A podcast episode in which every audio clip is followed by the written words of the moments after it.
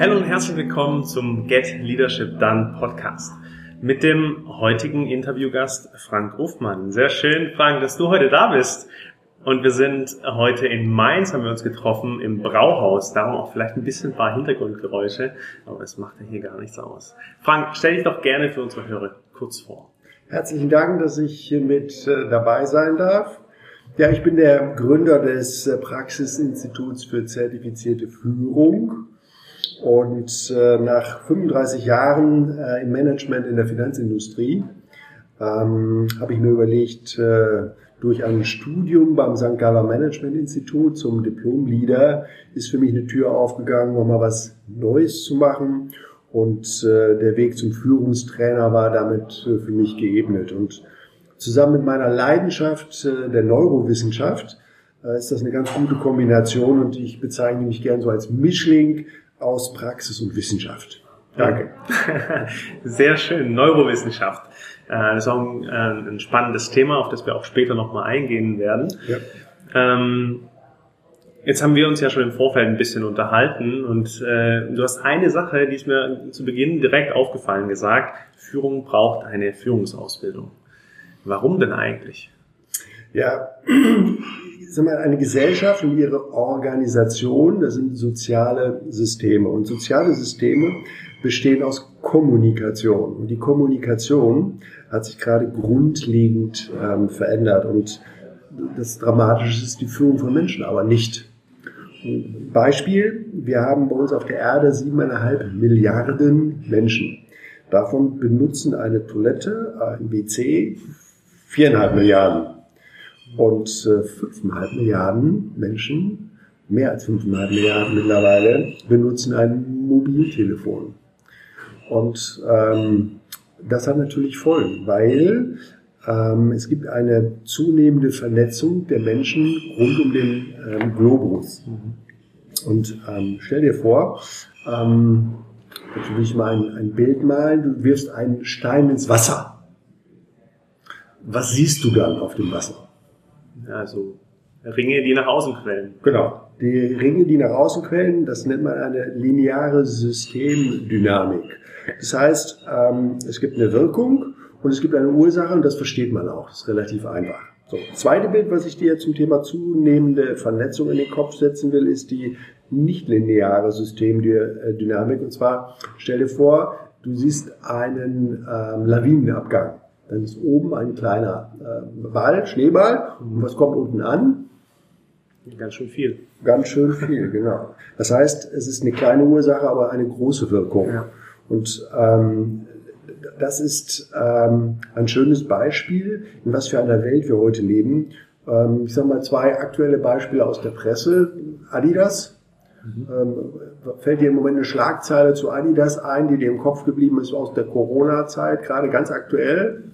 Ja, musst du mir auf die Sprünge helfen. Ja, das mache ich gerne. Adidas hat als erstes äh, die Mieten ausgesetzt, ähm, als es darum ging, ähm, als, als die gesetzliche Grundlage dafür geschaffen wurde beim Lockdown. Und da hat Adidas entschieden, okay, ähm, es, wir setzen die Mieten aus. Und dann gab es ein, in, in der Vernetzung im Netz ähm, äh, einen Shitstorm gegen Adidas bis hin zum Boykottaufruf ähm, weil die User das nicht besonders gut fanden, zumal das Jahr zuvor, soweit ich weiß, war bei Adi das, das Beste der Geschichte mhm. ähm, im, im, Profit. Oder auch bei VW, da war ja gerade dieses, äh, dieser nette Clip, äh, der dann auch ganz schnell wieder zurückgezogen äh, wurde mit diesem Schnipsen mit dem Finger. Mhm. Äh, und auch dort hat sich ja durch die Vernetzung ähm, ganz schnell ein Shitstorm gegen VW entwickelt, sodass das dabei rauskam. Also die die Führungsausbildung muss sich aus meiner Sicht äh, verändern, weil die Kommunikation sich verändert hat.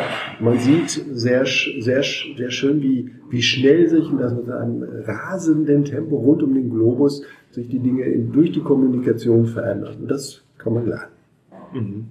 Und genau das hast du ja schon angesprochen. Also du willst ja dann auch revolutionieren. Du willst ja was grundlegend anders tun. Wie willst du das tun? Ja, ähm, wenn, wenn wir uns heute anschauen, da muss ich noch mal einen Schritt äh, zurückgehen, wenn wir uns heute anschauen, wer sind die wertvollsten Unternehmen auf der Welt? Nehmen wir mal die zehn wertvollsten. Wie viele Deutsche sind da drunter? Keins wahrscheinlich. Ja, so ist das. Wenn wir uns äh, die großen Plattformen angucken von Amazon und Co., äh, fällt dir eine Deutsche dazu ein? Eine SAP vielleicht. Eine SAP. Ja, ist auch wirklich die einzige. Von daher verstehe ich das gut, dass du lange nachdenken musst, weil wir muss auch, man muss auch wirklich lange suchen. Wenn wir uns heute anschauen, Patente bei künstlicher Intelligenz, dann werden wir feststellen, auch da sind wir nicht gerade vorne mit dabei. Und die Wettbewerbsfähigkeit in Deutschland, äh, da fallen wir weiter zurück. Wir sind mittlerweile auf Platz 17 gelandet. Und wie gehst du ganz konkret damit um? Also, um die Frage nochmal aufzunehmen. Ähm, was bedeutet für dich jetzt Evolution oder auf was setzt du jetzt den Schwerpunkt? Ja, ähm, der Punkt ist, wenn wir in der Vergangenheit gucken, wo kommen, oder wo kommen wir her in der Führung, mhm. ähm, dann ist das so gewesen, dass wir in den 50ern so das Thema starke Persönlichkeit hatten, Great Man Theorie. Ähm, wir sind gelandet in den 90ern bis 2000er in der effizienten Zielerreichung. Mhm. Also effiziente Ziele erreichen, was wir ja heute immer noch sehen, so die verlängerte Werkbank. Also alles möglichst kostengünstig und effizient zu bauen. Ähm, das ist so die, äh, der Punkt, an dem wir heute stehen.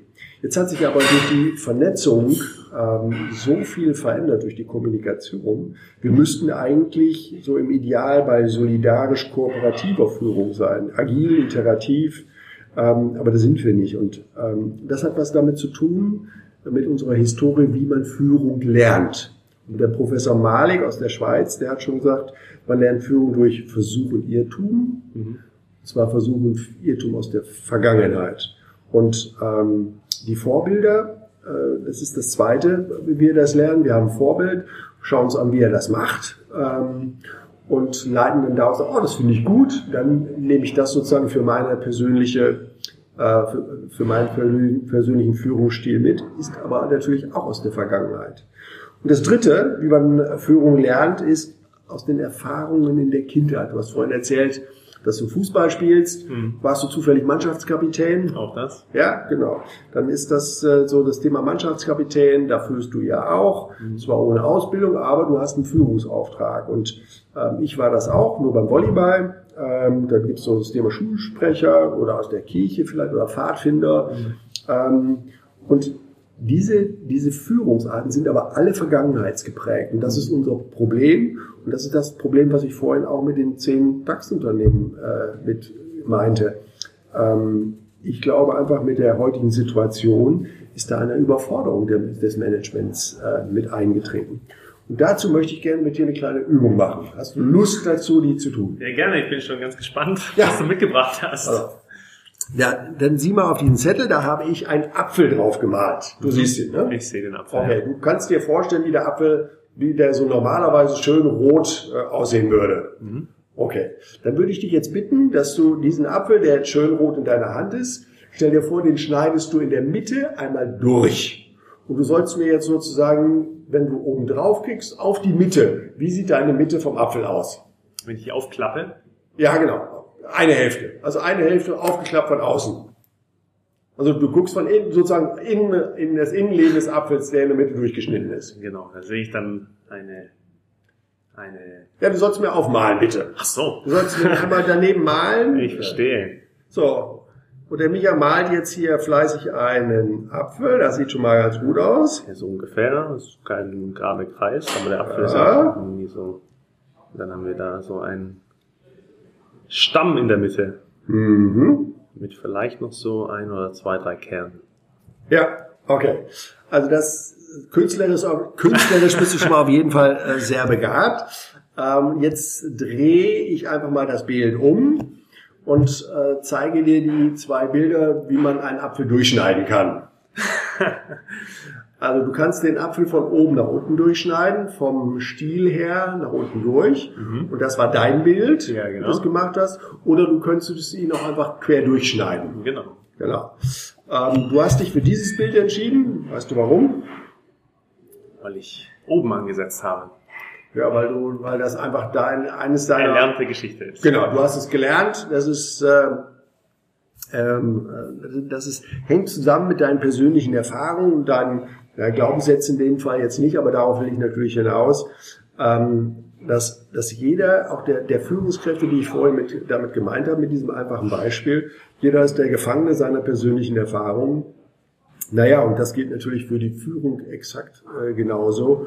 Naja, und äh, blöd ist, wenn sich aber die Welt im Moment so stark verändert hat, dass du auf diese Dinge nicht mehr zurückgreifen kannst. Und wir haben, wir leben in der Vergangenheit eben stark in einer Hierarchie. Mhm. Und heute leben wir aber aktuell in einer Netzwelt. Also wir müssen weg von der Intelligenz Einzelner, der am Kopf eines Unternehmens steht.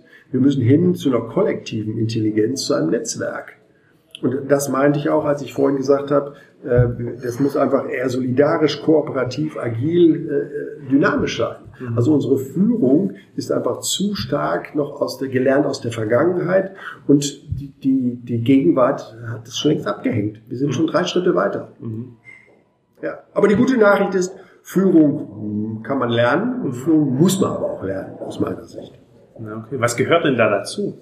Wenn ich Führung lernen muss? Gibt es da so Grundpfeiler, die du für dich äh, selber beschreibst? Oder wo entwickelt sich auch potenziell Führung hin jetzt in der nächsten Zeit? Naja, das wird, das wird äh, schon äh, aus meiner Sicht in den na, eine Lösung aus meiner Sicht äh, finde ich zumindest in der Neurowissenschaft. Mhm. Ähm, ich glaube, so wie ich das, äh, jetzt mache ich ein bisschen Schleichwerbung, im Modell der Triagilität auch beschrieben habe, mhm. ähm, dass wir uns mehr um den einzelnen Menschen kümmern müssen in der mhm. Führung. Äh, das hat was mit den neurobiologischen Grundbedürfnissen zu tun. Ähm, dass der Mitarbeiter sagt, ich fühle mich hier pudelwohl. Dafür ist eine Führungskraft ursächlich verantwortlich, dass das so ist. Das ist das eine. Das zweite ist die Beziehung zum Mitarbeiter und dass man ein Management zu einem, zu einer, äh, zu einem einzelnen Mitarbeiter die Beziehung ähm, sich genau mit anschaut und auch drauf schaut, dass man die verbessert, also eine, im, im, positiven Sinne. Und das dritte ist eben auch das Thema einer handlungsorientierten Führung. Ähm, und da steckt ganz viel das, welche, welche Lernkultur habe ich in einem äh, Unternehmen? Mhm. Ähm, wie wird gelernt mit Feedback? Ähm, ja, der, die Kultur, das ist so das, äh, das Entscheidende, ja. Mhm. Und du hast ja schon jetzt den ersten Begriff schon äh, genommen, Neurowissenschaften. Du sprichst ja auch äh, bei dir in deiner Arbeit von Neuroleadership. Ähm, was genau verbirgt sich denn da dahinter? Du hast ja schon gesagt, ja, fühlt sich der jetzt pudelwohl oder eben nicht. Ähm, aber das kann man jetzt ja beispielsweise auch anders beschreiben. Hat, Neurowissenschaften beschäftigen sich ja mit Gehirnstrukturen, mit, mit äh, Wissenschaft. Wie zeigt sich das bei Leadership, bei Führung? Ja, ähm, ich habe mal wieder eine zweite Übung mitgebracht. du siehst es schon, ich habe jetzt hier einen Ball in der Hand und ähm, ja, den habe ich dir gerade zugeworfen und siehe da, du hast ihn gefangen. Mhm. Ähm, wie wusstest du, dass das geht? Aus Erfahrung? Aus Erfahrung, genau. Hast du irgendwann mal gelernt? Genau, ich habe ihn jetzt wieder gefangen. Ähm, der Professor Kahnemann, der hat das in seinem Buch sehr schön äh, beschrieben, schnelles Denken, langsames Denken über das System 1 und 2. Und du hast gerade in deinem System 1, das schnelle Denken, gar nicht drüber nachgedacht, weil du genau wusstest, wie das geht. Mhm. Ähm, und äh, hast den Ball insofern äh, gefangen. Das war eine leichte Übung. So, jetzt kommen wir zu der etwas schwereren Übung. Würdest du deine linke Hand, äh, die linke Hand da mal hingehen und anfangen immer leicht zu klopfen in einem Takt. Wichtig wäre bei diesem Takt, dass dieser Takt gleichmäßig ist.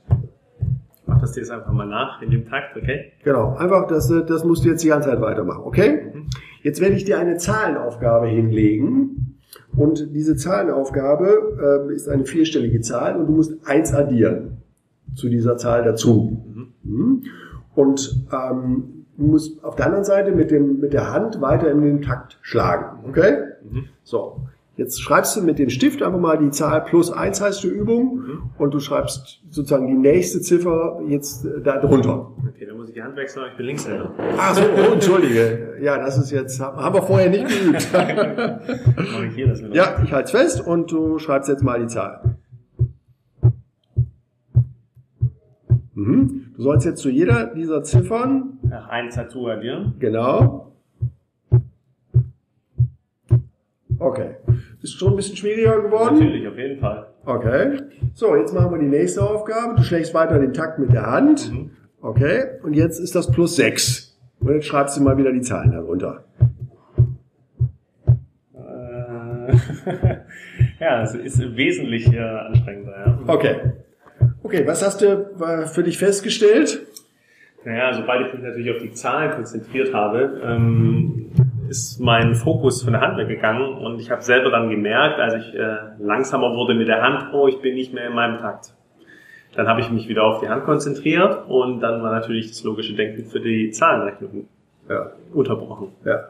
Also wenn man jemanden ganz schnell an seine kognitive Leistungsgrenze bringen möchte, dann ist das eine ganz einfache Übung äh, dafür. Addieren. Ja, genau. Eins addieren oder mehr addieren. Eins geht vielleicht noch. Ähm, aber spätestens dann, wenn du über zehn hinauskommst, wird es einfach schwierig, das hast du ja gemerkt. Mhm. Ähm, und du erreichst deine kognitive Leistungsgrenze. So, jetzt zurück zum Thema Neuroleadership. Was mhm. hat das damit zu tun mit dem System 1 ähm, und 2? Wenn wir heute ähm, uns das auf die, auf die Arbeit äh, mitbeziehen, dann stellen wir einfach fest, dass oft ähm, eine psychische Überlastung der Menschen stattfindet. Und das will ich gerne vergleichen jetzt mit diesem zweiten Beispiel. Das ist mal für einen Moment nicht so schlimm. Ähm, weil jetzt bist du dich schon wieder am Regenerieren, weil wir zwei miteinander hier quatschen, mhm. dann ist das nicht so tragisch. Aber stell dir vor, du machst das über Stunden, über Tage, über Wochen, über Monate oder über Jahre. Und zwar an der Leistungsgrenze. Naja, dann wird das irgendwann zum, zur psychischen Belastung. Mhm. Es wird ähm, zum Stress, ähm, könnte auch Angst hervorrufen. Ähm, und äh, das Spannende ist, du hast aus der Vergangenheit neuronale Netzwerke angelegt und wenn du Angst empfindest, dann lösen die sich auf.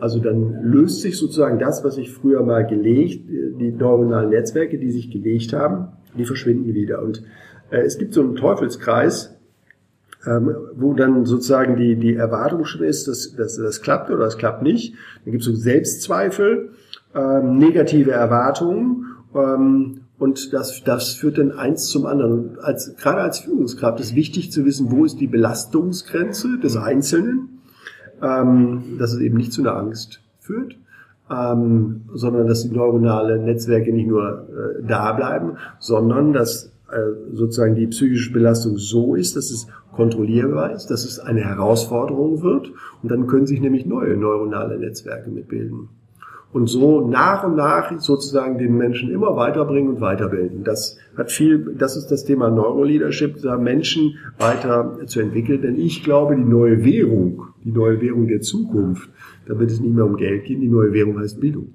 Mhm. Die heißt Weiterbildung, Lernen.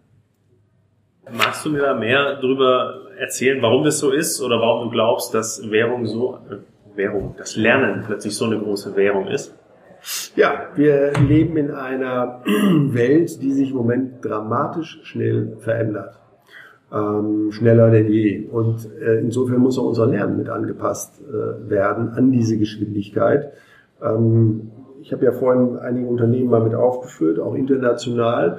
Und da haben wir offenbar, und das geht über das Thema Lernen, sich weiterentwickeln, da haben wir nicht mit Schritt gehalten.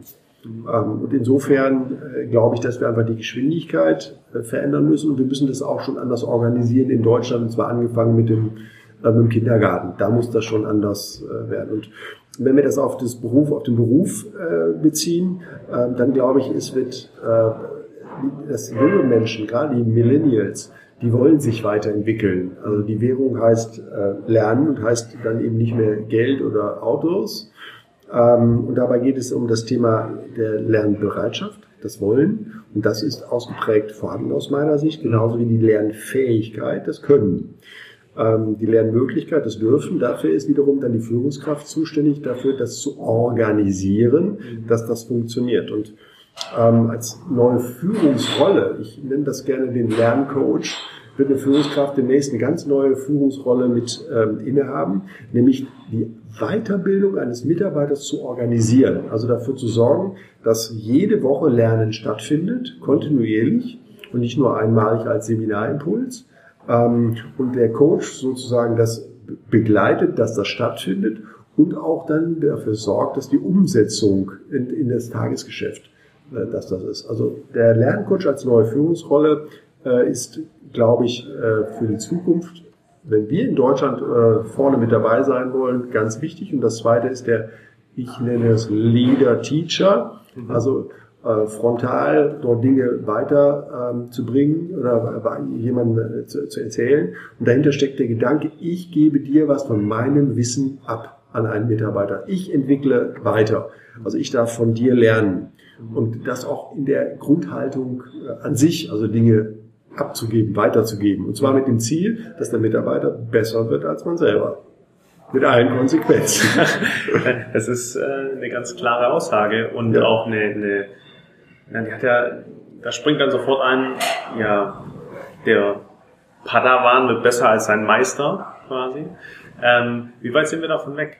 Hast du eine grobe Zahl, was du glaubst, wann Führungskräfte solche Lerncoaches sein können? Weil ich meine, gerade aktuell wird auch ganz viel darüber gesprochen und Führungskräfte sollen Coach sein, sollen ihre Mitarbeiter befähigen, begleiten, so wie du es auch beschreibst.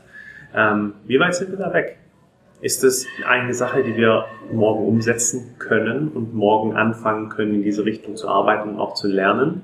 Ähm, oder solche Organisation, äh, Systeme aufzubauen, dass Mitarbeiter lernen können? Oder braucht es vielleicht noch ein bisschen? Naja, beim Schmunzeln siehst du schon, äh, der Weg ist da sicherlich noch weit, weil wir ähm, aus meiner Sicht das Verständnis äh, dafür fehlt. Ähm, wenn, wenn, wenn ich erzähle, äh, zum Thema Führung und komme mit Geschäftsführern und Vorständen zusammen, äh, dann sagen die, super Sache, aber nicht für mich. Und ähm, das, das ist aus meiner Sicht der Punkt, ähm, erstmal bei sich selbst mit anzusetzen und das passiert nicht. Und wenn dann die Notwendigkeit nicht erkannt wird, naja, dann wird es auch nicht so konsequent mit umgesetzt. Also ich glaube, der Weg ist dort noch weit und das ist ein Erkenntnisproblem. Und wir müssen noch viel früher anfangen, ähm, auch zum Thema äh, Führung. Ja. Das bedeutet, ähm, wir haben einen ganz klaren, ähm, wie heißt dieser Status? Einen Auftrag, ähm, nicht zu bekehren, bekehren wäre wahrscheinlich der falsche Ausdruck, zu inspirieren. Oder welcher, welchen Auftrag haben wir dann? Ähm, gerade auch Vorstände, Geschäftsführer, Führungskräfte dazu be zu begeistern. Vielleicht ist das das richtige Wort, ähm, diese Haltung anzunehmen oder zumindest sich damit auseinanderzusetzen, sich selbst zu reflektieren.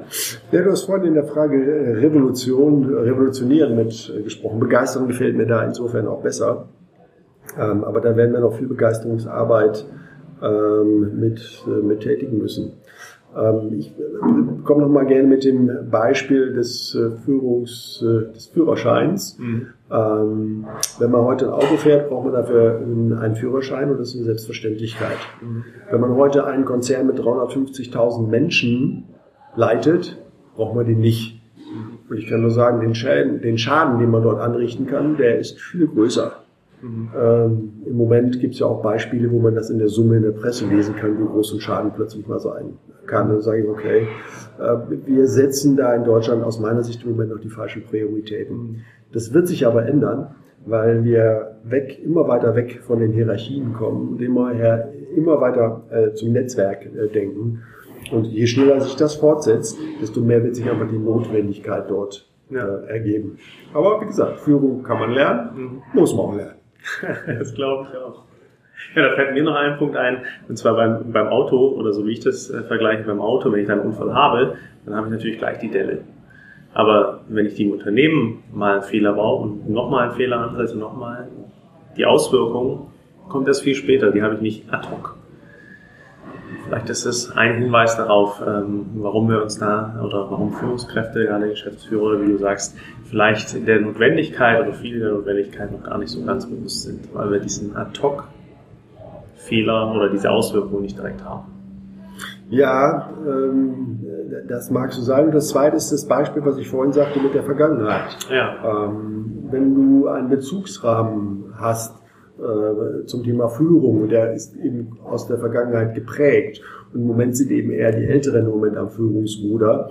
Äh, dann ist das das richtige Führungsbild aus deiner Sicht. Mhm. Dass sich allerdings äh, und was früher außerdem ja auch galt. Mhm. Früher gab es eine Herausforderung, die man meistern musste während eines Berufslebens. Dann waren es fünf Jahre, das ist drei Jahre. Jetzt sind wir im Zweifel bei einmal im Jahr und ähm, die, die digitale Veränderungen, äh, insbesondere im Bereich der Kommunikation, ist so schnell, die zieht dir ständig die Matte unter den Füßen weg und da musst du schon schnell anfangen zu laufen, um da drauf zu bleiben. Und mhm. ähm, da sind einfach die, die vergangenheitsorientierten äh, Erfahrungen nicht immer die richtigen. Das können wir ja leider hin und wieder in der Presse dann auch lesen.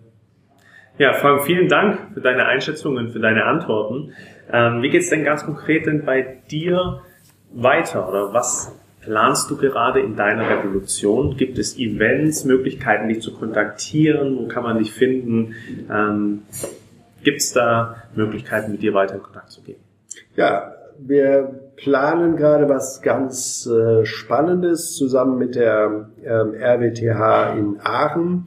Das ist ja die Elite-Uni für Ingenieure, für mein Bild zumindest, alles was digital ist, äh, das passt äh, zum, zur RWTH in Aachen. Und wir planen zusammen eine gemeinsame Fortbildung, die wird heißen Value Leadership, wertorientiertes Führen.